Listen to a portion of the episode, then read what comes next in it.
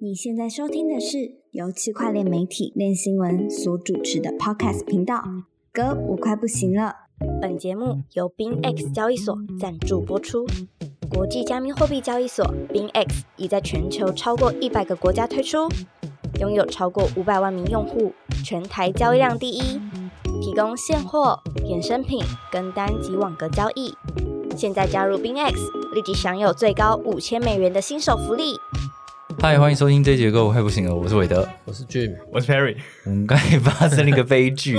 我们都已经录了快要一录一半了吧？对录一半了，然后好像档案不见了，对不知道为什么没有录到。赶早好。呃，今天是五月四号，然后昨天是五月三号，我刚才也是讲这个梗。对，那有什么重要的事情呢？就是这个 Meta 系公链税，它呃正式的上上市了开始交易，五月三号是这个主网上线嘛？对，那大家其实，在事事前都有都有预测说，可能它的这个价格就跟另外一个麦卡系公链 Aptos 差不多，就是可能一块上下。那最后的结果呢，其实也是一样的，就是我们截稿前它大概是在1.3一点三左右。对，那嗯，这这这一次的这个呃税的发行呢，其实跟 Aptos 有一点不一样的地方，就是 Aptos 是透过它已经有这个可以互动的合约，然后有呃，它是有测试网嘛，对不对？呃，他应该是，哎呦，又忘我就忘记了，但然后他是用这空种啊人主投，就对，总之他是用空投的方式让这些有互动过的人可以得到空投代币，但是因为 Aptos 呃不，所以他很早就已经说过，就是我我不干空投这件事情。嗯，那可是还是很多人期待啦，所以就是在那个测试网上狂刷猛刷这样。对，然后呢，最终他公布的方式是透过 IEO 的方式，对所以他就跟这个 KuCoin 啊，然后 Bybit 还有 OKX 嗯去做合作，让曾经在 Discord 有呃就早期加加入入用户踊跃发对言的，的人，就是有这些资格可以去得到这些代币。那一开始大家听到这个消息的时候，就想说：“哎，那怎么会都都是这些交易所？那第一大交易所必然都没机会参与吗？是有什么阴谋吗？什么的？”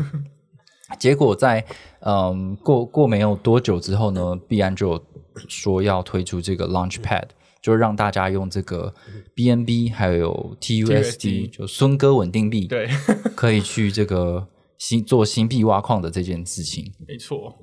对，那这这这件事情好像出了一个乌龙，对不对？就是关于 TUSD 的部分。因为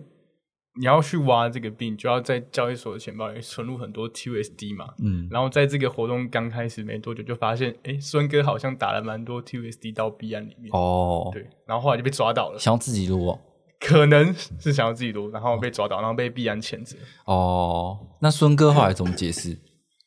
孙哥后来，呃，一开始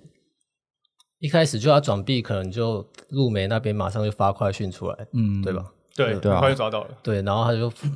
他就解释说他是为了 TUSD 造势，嗯，为了 T 提供 TUSD 流动性之类的。对。然后后来币安就呃币安好像赵阳朋友开始谴责说你呃你们这些人是不能参与新币挖矿的。哦然后孙总又改口说，呃是底下员工干的，他并不知道他们会做这种事情。不是我做的，坏员工底下坏人员做工的，我是无辜的。对拖哦累拖累我的名声，多 呃算是加分啊，就是原本既有的这个名声在加分。对我们没有这 么坏的。对，那看起来好像，呃，因为这个币安美了 BUSD 嘛，然后开嗯始使用 TUSD 之后，其实，呃，带给币安蛮多的麻烦的啊、大家都会质疑说，你为什么用这个对奇怪稳定币？到底为什么用 TUSD 这件事情，我仍旧搞不清楚。我们对啊我记得我在两个月前有写过一篇 TUSD 的身世嘛，嗯就它其实是一个，我觉得它不是一个很透明，然后又有有点被人家认为在资助的一个稳定币啊。对对对，因为其实，在过去一年以来，就是嗯 Glassnode 的数据可以看到，过去一年以来，从去年五月到今年五月，呃，中心化交易所的稳定币的总量已经达到两年的新低了。嗯哼，对，可以看到说，其实 BUSD 在受美国制裁，然后 USDC 受到西谷银行的危机影响之下，他嗯们的总量其实一直在缩水，在缩水。对，然后在这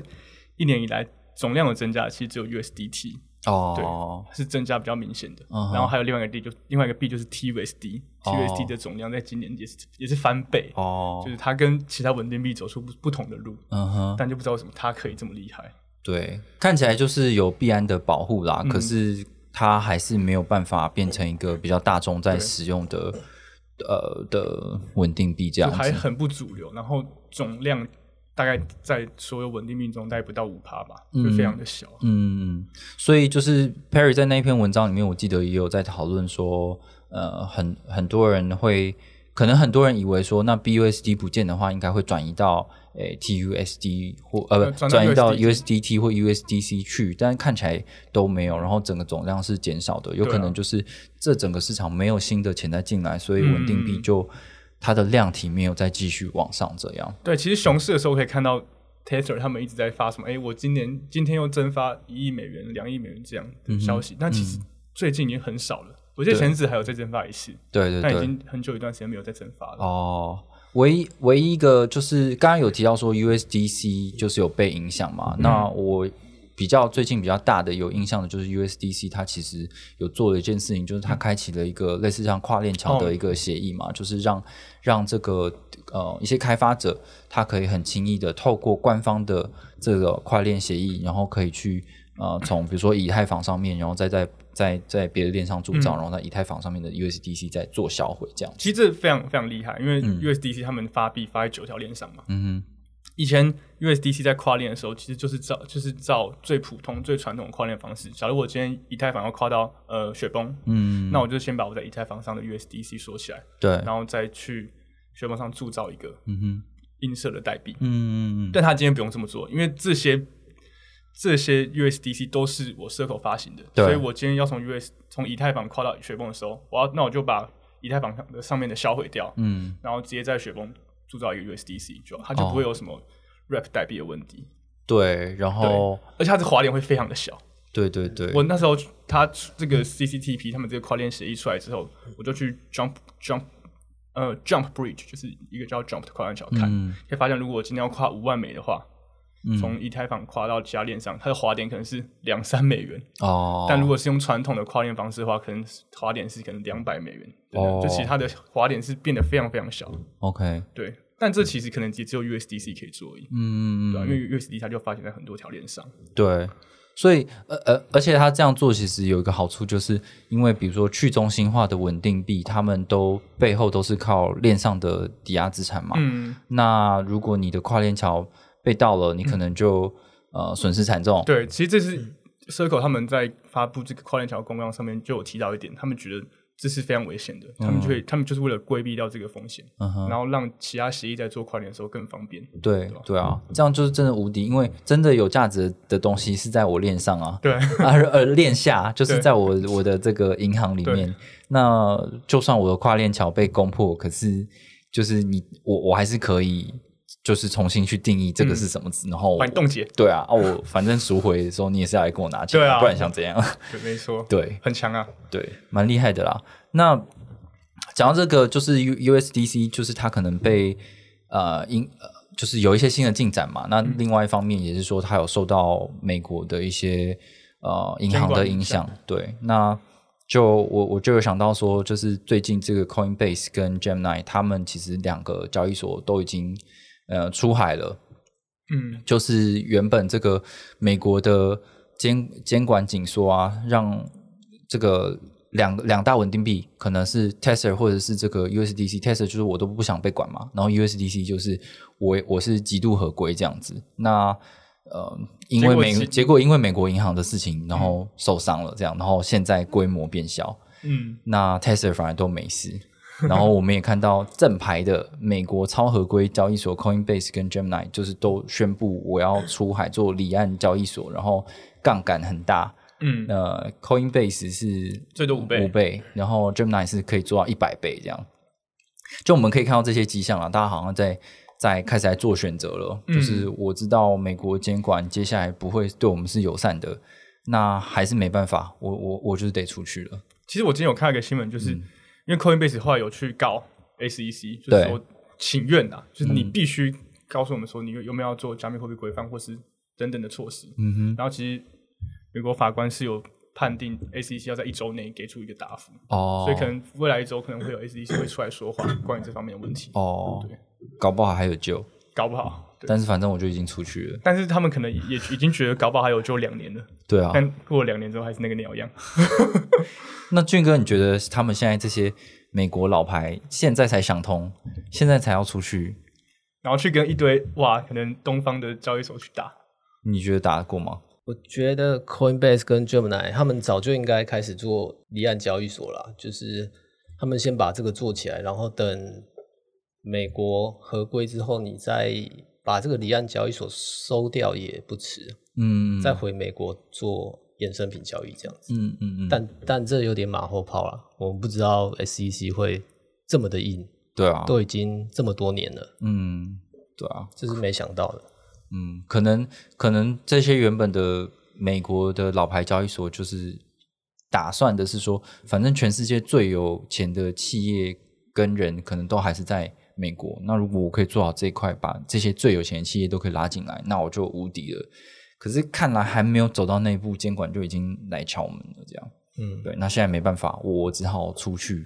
找新的裁员。嗯那这个也是蛮冒险的，因为 Coinbase 也因为做了这件事情，然后被这个呃很哦花 Citibank 去降低它的股股股票评级，因为你有监管风险嘛。嗯，对啊，所以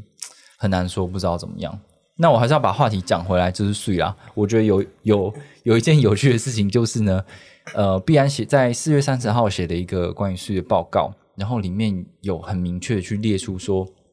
这个税的代币分配里面有四个呃接近四个 per percent 呃多少？我再看一下，四 percent 差不多四 percent。三点九五 percent 的这个代币分配是要给造市商的，就是在呃二级市场上面提供流动性。那这个东西在过去其实是很少见的，没有人看看出来是直接去公布这个东西。直接说，哎、我要给招商多少钱？对对对基本上不会这样来写。做流动性。对，那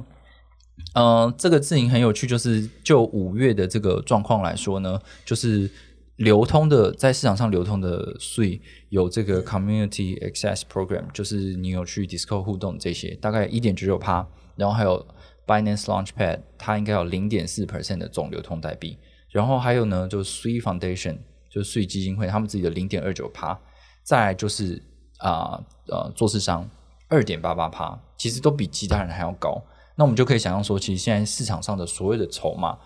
呃，可能有很多都集中在他们对身接近上一半都是集中在做市场的手上。嗯那很多的社群就在讨论说，哎，这样会不会有什么风险？你们觉得这样会这样，我们就会被造市商割 吗？ 嗯，反正被招商哥也不是第一次啊。 然后，对，其实因为你像苏宇这次他自己公布，嗯，但就算你不公布，你这个东西也是给人家查到。对对就像对 Arbitron、Optimism 等等，他们都是呃代币发行之后、嗯就被查到是 Wintermute 在搞的嘛。对对对招，商，但其实这件事情大家也不会太反感，因为你就是需要招商去造势。嗯对，然后造商怎么做，他什么时候把钱拿到钱的，其实在开盘前就拿到钱，然后拿到钱之后转到中央交易所倒掉这件事情，其实大家也都是知道的，嗯哼，对，所以就是反而是多公布一点，更透明是哦，相对好的，对啊，我觉得好像这个告诉我们一个启示，就是身身为一个投资者，或许我们在未来都要，因为你们这些发币的这些团队，一定避免不了，你一定要请造市商，而且嗯你一定会把你的部分的代币给他们去造市。那你为什么不要一开始就公布？那我们也可以去监督说这个这个做市商到底有没有干坏事，这样对。 虽然他们把钱转到中央交易所怎么做很难哦对知道，但如果我们就把呃钱转到交呃招商商拿到钱之后转到中央交易所这件事情视为到货的话，嗯对那我们也可以比较积极一点啊，哦就是不要在开盘的时候就去接等等的。对对像对为的这样， 哎，靠背，没有，就是想说啊，有肇事商的话，看看他他要肇事嘛，可以造出什么海市蜃楼， 值得一睹。我要试试看，看你造势能力多强。对，对，我觉得这真的应该要那个，嗯，大家可以好好讨论一下，是不是以后大家都用这个标准啊？因为至少 Aptos 它是没有公布这样子的内容。那还有我们之前看到比较不好的例子，就是我们有写过一个关于什么呃叫做 Crypto GPT，对，它有一个合作的投资者 DWF Labs，它就是时不时就说我投资什么什么一亿几亿美金这样，但实际上他只是拿了一堆代币去做造势而已，那不是真的拿到的钱。那你可能就是必须在造势过程中。当中呢，靠一些啊、呃低买呃低买高卖的一些差价，然后去赚取利润嘛，不然嗯造市场干嘛要做事情啊？嗯这样。那嗯，所以我觉得这种透明度或许是好的事情。嗯，嗯，也可以去判断各个招商的习性，说不定对啊对、，吧？未来之后可以归类说，哎、哪个招商在招师的时候可能不会割那么凶之类的。嗯 没有该赚还是要给人家赚啊。对，好，那讲完这个税的话题呢，接下来我们想要讲一个叫做有一个乌龙啦，有一个消息乌龙，就是嗯这个有一天我看到这个国外有一个蛮大的一个 Twitter 叫的的的账号叫做 Watcher Guru 这样子，他就写说台湾的这个银行业。在九月的时候即将开启加密货币买卖服务，然后我想说哇，这个这么大事情怎么可能？我们的理解就是不可能会发生啊。结果后来查到查到后来是发现说哦，台湾有那个币圈媒体，他就是写了这个标题，他写说九金管会呢九月要呃发表这个呃银行业银行业加密货币买卖规范，规范这样。那这个的话，完全是来自一个错误啦，就是立委呃李桂英她在跟这个监管会质询的时候，她其实是问了两件事情。第一件事情是关于这个新加坡星展银行，因为大家知道说他们有开一个加密货币的交易所，专门服务机构投资人，它可以帮这些大户去做一些神秘的加密货币资产管理操作。那他李桂英就问这个金管会主委黄天木说：“诶，那台湾的也有台台湾有新展银行啊，那台湾的银行新展银行会不会也在做这些事情？会不会也可以做这些事情？”那黄天木就说：“这个他说的很明确啦，就是说新加坡是新加坡，台湾是台湾，那个不是台湾的新展银行有在做的事情，而且那个也不是直接是银行，是呃新加坡新展银行的子公司在做的。然后他也说，台湾的呃银行业界目前没有听到这种需求，嗯所以他要说的是，台湾的银行业者其实没有在做这个加密货币买卖的服务。那李桂英就就追问啊，他就说，诶，可是台湾很多人在玩加密货币啊，就是虚拟通货，那到底有没有要你金管会到底有没有要规范，让这些事情可以浮上台面？那这个黄天木就说，会的，会的，我们在九月的时候会有规范出来。那这件事情呢，可能就让媒体误会了吧，就把它凑在一起，变成说九月会发布银行业买卖加密货币的规范。那这个就是让这个中国，因为只有台湾人懂台湾人的事情嘛，那中国的呃大陆的媒体也来抄这个标题，然后就变成。呃，一堆大呃这个中文媒体都写了之后，上上千百万个中文媒体写了之后，然后外国外国的媒体看到之后就说：“哎，这个亚洲区发生了这个事情，哎，台湾太棒了啊，亚洲台之湾光 Number One，全世界还没有这种你超就英赶美你就可以，你台湾银行业就可以提供加密货币买卖服务这样子，对，然后就就写了一个很离谱的内容出来啦。这样，那所以其实我们这边要讲的是说，到底台湾在九月的时候要推出什么样的规定呢？那这个事情是这样子的，就是很多人都在逼金管会一定要有加密货币相关的规范出来，可是其实金管会的立场一直是觉得说，第一个就是加密货币这种东西被多数被定义为在台湾啦、被定义为商品，然后嗯它也不是金管会去规管的传统的金融资产。那这个东西其实要管起来，可能就相对来讲就变让它变成更合法化了。那不是鼓励大家去做这个投机的事情吗？他他的说法是这样子，但是呢，因为太多人在逼他了，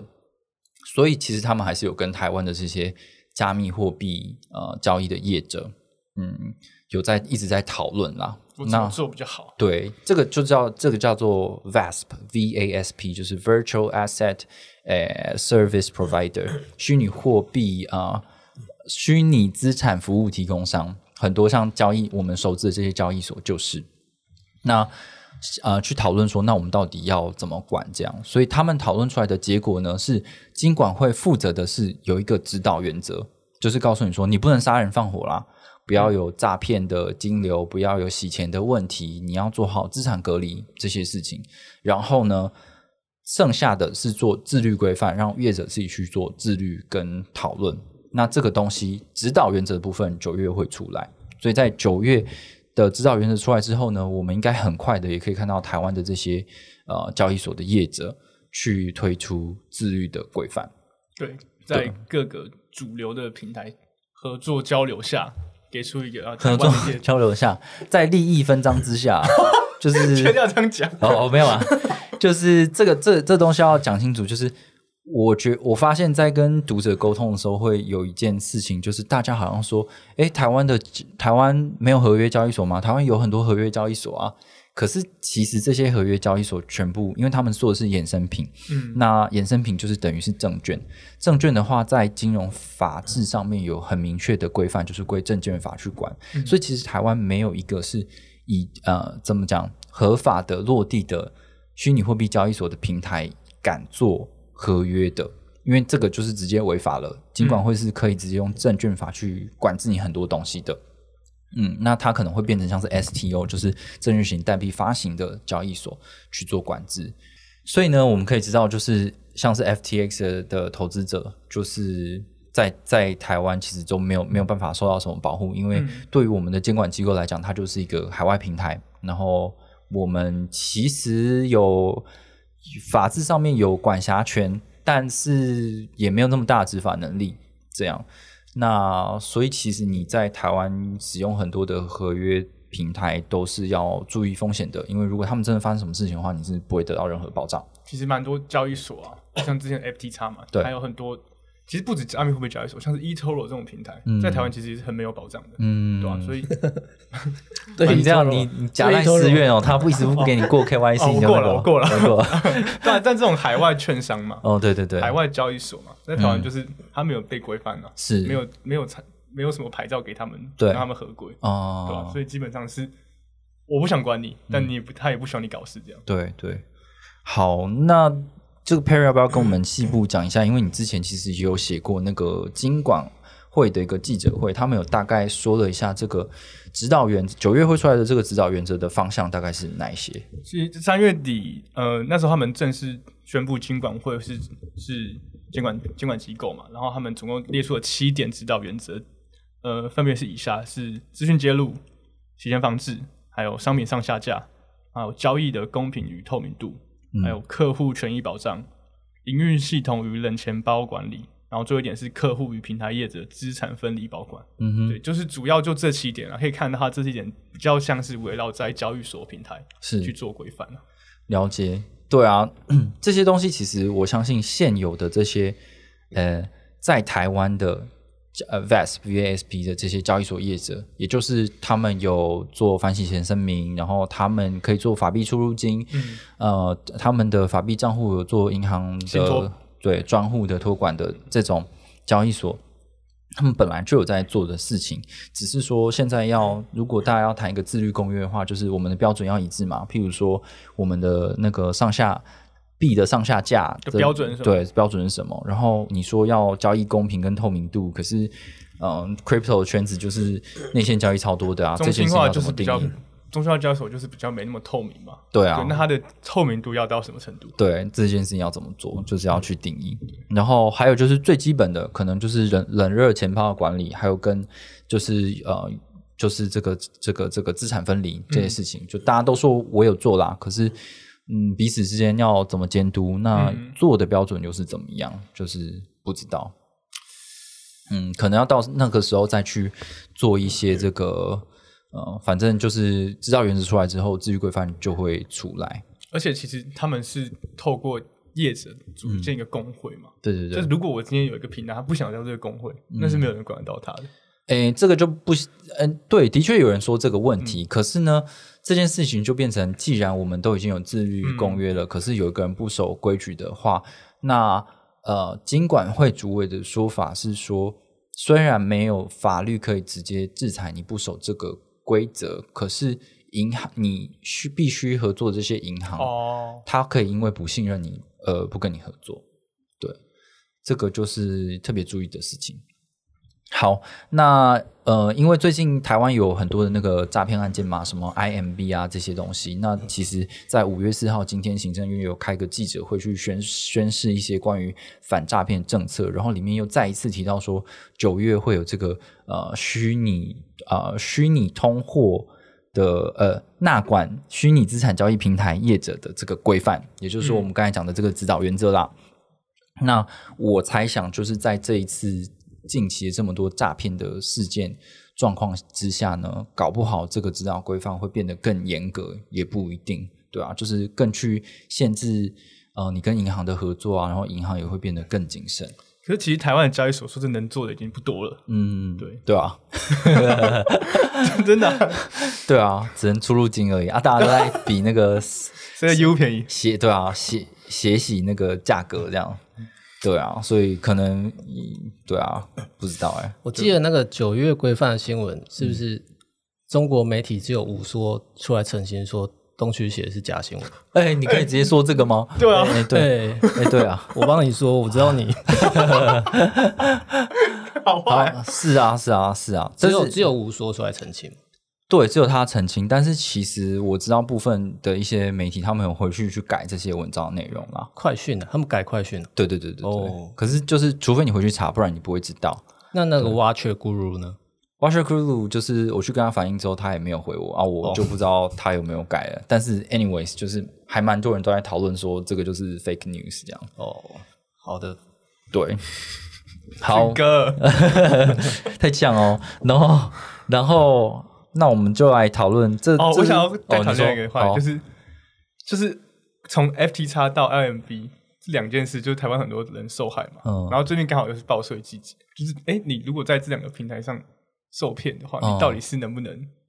减减低你的税额的？嗯哼，对，从 FT 叉来看的话，其实以台湾的个人综合所得税来说，因为 FTX 是海外交易所嘛，嗯嗯所以你在申报的时候，你只能从你要申报的海外交易所得中去做扣除。对，就假如说我今年有海外交易所得有两百万要报的话，嗯那如果我在 FTX 损失了五十万，你只要出具相关的债权证明等等，你就可以扣扣掉五十万，所以我就只有一百五十万要报。哦对，但是他没办法去做你在国内的所得的扣项，哦，所以就是是会有一点帮助的，对啊但对大部分的的纳税人来说，可能没有帮助那么大。哦，好吧，因为大大家接触不到海外交易，就可能大家的，如果大家的薪资主要来源都是国内的话，嗯但如果你是从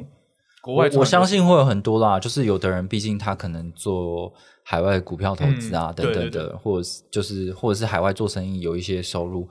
那可能这个你在 FTX 上面的损失就可以来做一个低面，因为你对可能要超过好像六六六六总百多总万额六百八十万，对，对的收入的话，那你就可以做做一些税额抵免，多少是不无小补对啦啊。可是你你要知道说，你可以抵免到这么高税额，可能是你的就是损失也是不 少。对啊，对，好，那最后一个话题，今天最后一个话题，我们来聊一些比较轻松的，就哦好是这个跟 NFT 相关，哦，其实不是 NFT 啦，不不是 NFT 相哦，不是 NFT，是民营币啊。对对对，因为我讲到晕掉了。近近期就是迷你很红嘛、嗯 a i 很红嘛，已经烧了好几个礼拜还在烧嘛，然后就有一个数位艺术家嗯哼，曾经在苏苏富比啊、Super Rare 等等贩售过艺术作品的数位艺术家叫做 Rat Mankai，他呃做了一个非常实验性的计划，他就是去喂给 GPT Four 一些指令要求，嗯让他完成一些任务。然后他他喂给他的任务就是说，我今天只有六十九美元，那我要怎么去做出一个超越目前市面上所有民营币的民营币？哦，对，然后他的目标是可以到 CoinGecko 前三百名。嗯哼对对，然后就给了 GPT Four 这个任务。哦，对，然后 GPT Four 就是非常的欣然的接受了，那也不能说当然啊我不做吧。他不会说不做， 对啊，然后他就跟他说：“那如果既然你要发行一个民营币，那你就必须建立一个它的雏形嘛，总要从雏形开始嘛，嗯就是它叫什么名字，嗯它的 logo 长什么样。嗯然后这时候 GPT Four 就给他了一些名字的建议，嗯对。然后我们我们之后会把这个写成一篇文章，然后会把他的建议的名字打上去。我觉得这个非常好笑，就是 GPT Four 给他的名字的建议都是可能是以一个非常炒作啊、非常 hype 的字做开头，像是什么 Formal 开头，或是啊哦 Moon 开头，或是 Rocky 等等的开头，哦然后再接一个动物，哦，就是什么 Rocky Raccoon 这种哦火箭浣熊等等，哦或者什 么 Formal Frog 等等的，对，就是他非常的知道我们加密社群的胃口，喜欢什么对东西对，的，就是要有一些炒作字眼搭配莫名其妙的动物，嗯哼，对，然后其实这样实验就是，呃，这个艺术家跟 G 跟 AI AI 模型还有嗯社群之间相互合作下的结果，因为他拿到这些名字之后，就去问他的粉丝们，他是个有一万多粉丝的推特推特账号，问他的粉丝说，那我要取什么名字？嗯，然后取了名字之后叫做呃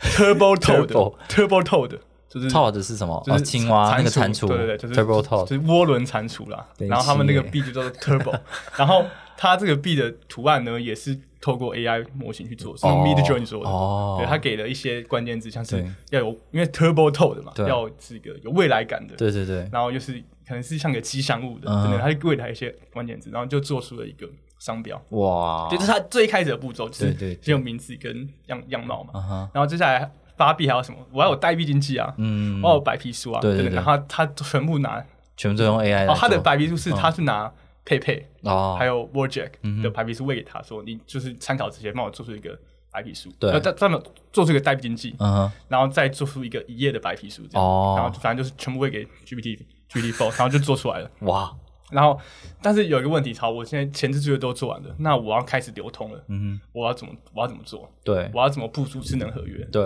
等等，然后他也是去问 GPT Four， 哇，这这这部分 GPT Four 可能就没有那么早，他嗯就给他一些如何部署合约的相关资料、一些文献等等，叫他自己去叫他自己去找看。哦对他可能就花了一两天的时间把它部署完了，然后也成功了。哇，然后还有一还有一点，啊，部署完了，我智能合约写好了，我要干嘛？我要审计啊。对嗯然后他，但是因为他的成本只有刚刚说六十九美元， 对，然后就 对他不可能去找审计公司嘛。我六十九美元要找谁？嗯然后请所以啊 GPT 帮他审 计，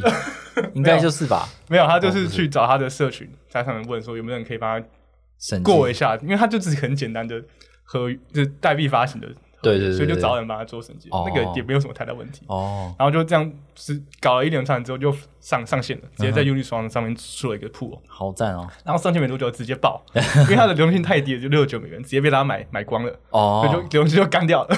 所以这个计划在第一阶段就宣布失败，嗯哼，然后第二阶段之后他又重新问 GPT Four 怎么办，然后 GPT 说还跟他道歉说抱歉我的计划没有成功等等 的，那还有给他一些替代方案。嗯，他的替代方案就是呃，最后他们选择弄 crowdfunding 的方式，就是去做众筹。对，他就在他的社群上面问大家可不可以资助他，等等像 IDO 那样子吗？对对对对对，哦他就给他一个地址，把钱打进去这样。哦，OK OK，然后最后他募了大概快四亿 TH 哇，的，还不错对啊，，然后然后总发行量是六百九十亿颗，哦，六百九十一颗，六百九十亿六百九十一，对，六百九十一哦，克，对，反正一直一一六九就对了嗯哼哼然后就，然后因为这些钱就不是他一个人提供的，就变成社群提供，所以他就有一些社群的，让大家可以贡献一些，又到了对类似到的东西，就让他决定说啊，那我这个这个币叫 Turbo Toad，啊，啊，我的缩写要叫什么？哦，可能是哎 TT，或是叫 Turbo，或是哦或者 Toad 等等的，对对对所以那最后决定叫做 Turbo。 turbo，哦对，然后发行量是六六百九十一颗等等的这些一些东西，哎呀，然后后来就上去了，嗯然后就引发了一阵的风潮，所以他第一波的币是被少数人全部买没有光被吗之前直接买光了，直接买一笔总我总量总量都被买他光。六十九美元要根本啊 他虽然可能币很多，但是他六十九美元一下就买光了，对啊，嗯，对吧？了解。嗯哦，然后后来第二次反应就成功了，就是引起了不少人注意啊。我刚刚看他在 Coin Market Cap 的的排名是嗯两千多名，哦，然后把如果把它的总流通量跟币价算在一起的话，大概是三千万左右，嗯就是它原本只有四亿 T 区，搞到现在是这么大，